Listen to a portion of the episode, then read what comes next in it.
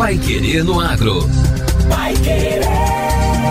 O Jornal do Agronegócio. 91,7. Pesquisadores do Laboratório de Bacteriologia Básica e Aplicada do Centro de Ciências Biológicas da UEL realizarão um estudo inédito que pretende monitorar bactérias multiresistentes a antimicrobianos presentes em alguns pontos da cadeia produtiva do frango de corte. Para a pesquisa, eles foram contemplados com 162 mil reais, liberado por meio de edital universal do CNPq. O estudo pretende também propor alternativas ao uso de antibióticos no combate à colibacilose aviária a doença provoca grandes perdas econômicas para a indústria avícola e é causada pela bactéria Escherichia coli. O estudo é importante porque o setor representa um grande gerador de renda e emprego. O Brasil figura na terceira posição de maior produtor de frangos do mundo, sendo o maior exportador, atingindo mais de 40% do mercado internacional. A cadeia do frango de corte gera diretamente 150 mil postos de trabalho no país e 69 mil empregos diretos no Paraná. O resultado final complementar da chamada universal do CNPq foi divulgado há cerca de dois meses. Os recursos direcionados aos pesquisadores serão utilizados nos próximos três anos para aquisição de equipamentos e custeio de material. Os pesquisadores querem investigar de onde e em quais etapas o processo de produção apresenta risco de disseminação de bactérias resistentes e apresentar alternativas ao uso de antibióticos para o controle de doenças. O estudo propõe a utilização de novos medicamentos para tratamento e prevenção da RAM, além da vigilância da resistência e cuidados no manejo dos aviários. A pesquisa vai atuar sob o conceito de saúde única, considerando a indissociabilidade entre saúde humana, animal e ambiental.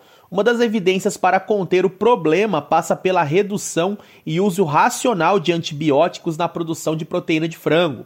Estudos anteriores comprovaram que, em alguns casos, a cama dos aviários, material utilizado para forrar o piso dos galpões de granjas, e o besouro cascudinho representam fatores de risco para a disseminação de bactérias resistentes.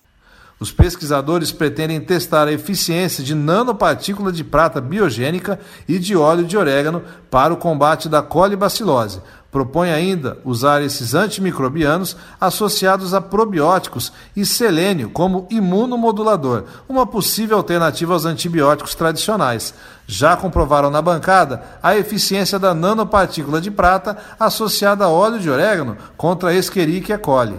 O trabalho de monitoramento será feito em aviários do Paraná, Santa Catarina e Rio Grande do Sul.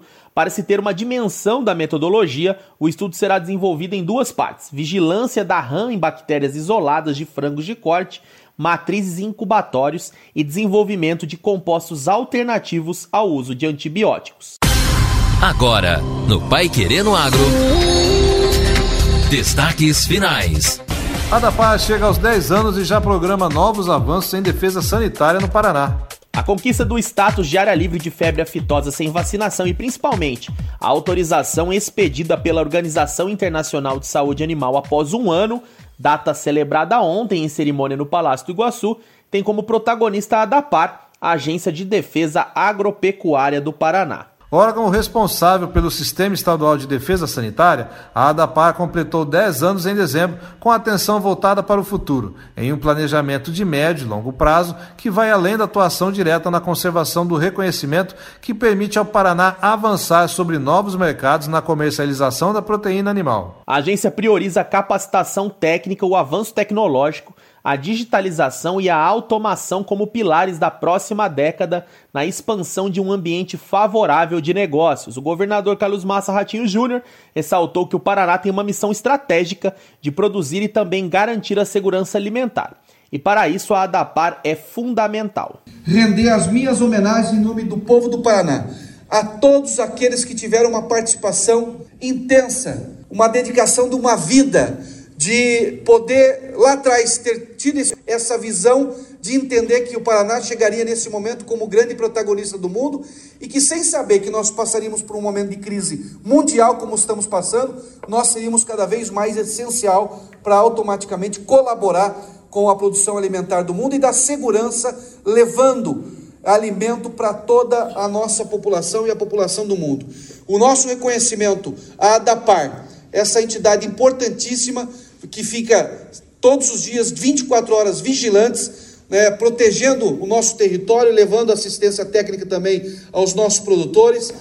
Para ampliar o protagonismo, a agência investe na recomposição e ampliação do quadro funcional. Neste mês, foram nomeados 25 médicos veterinários e 13 técnicos de manejo de meio ambiente. Eles começam a trabalhar nesta quarta-feira. Também foi divulgado o edital, dando início ao processo seletivo simplificado para a contratação de mais 34 técnicos agrícolas. O secretário estadual da Agricultura e do Abastecimento, Norberto Ortigara, afirmou que produzir sanidade é uma responsabilidade de todos, mas a condução do processo e o olhar técnico vem da Agência de Defesa, por isso da criação da ADAPAR em 2011.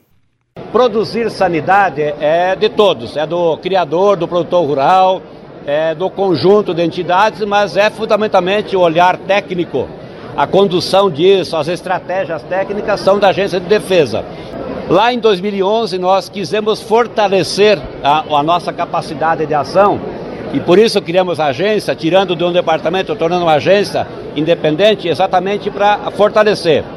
E estamos conseguindo. Há todo um olhar atento do governo para fortalecer essa capacidade técnica.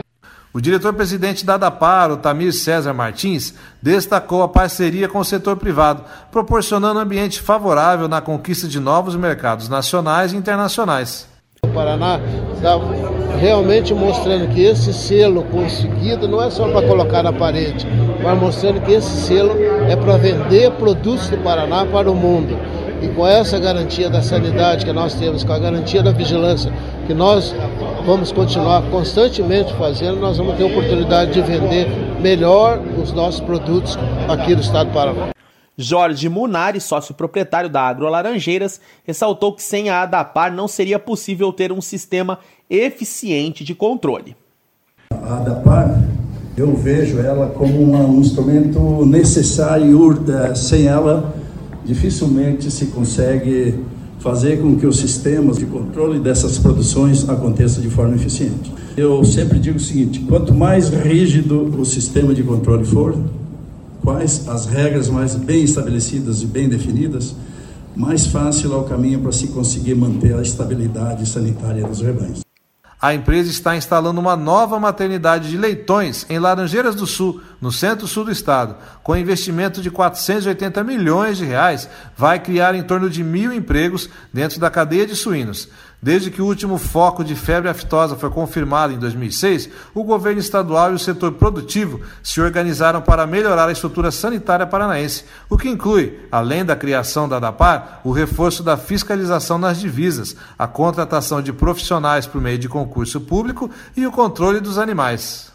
A imunização contra a aftosa no estado foi interrompida em 2019 e a campanha de vacinação, que acontecia duas vezes por ano, foi substituída pela campanha de atualização de rebanhos. O estado, maior produtor e exportador de proteína animal do país, com liderança em avicultura e piscicultura, se beneficia do reconhecimento internacional com a abertura de mercados para carne paranaense e outros produtos de origem animal com a possibilidade de comercialização. Há países que pagam melhor pelo produto, como Japão, Coreia do Sul e México. 13 regionais da Ardapara receberam nesta terça-feira veículos novos que vão ajudar no trabalho de vigilância sanitária realizado no estado. Os carros adquiridos com recursos próprios da instituição substituem outros que não atendem às necessidades dos servidores. E o Pai Querendo Agro desta quarta-feira fica por aqui. Continue na 91,7 e acompanhe nossos boletins durante a programação. Até amanhã. Obrigado por sua companhia e até amanhã. Você ouviu Pai Querendo Agro. Pai Querer. O Jornal do Agronegócio.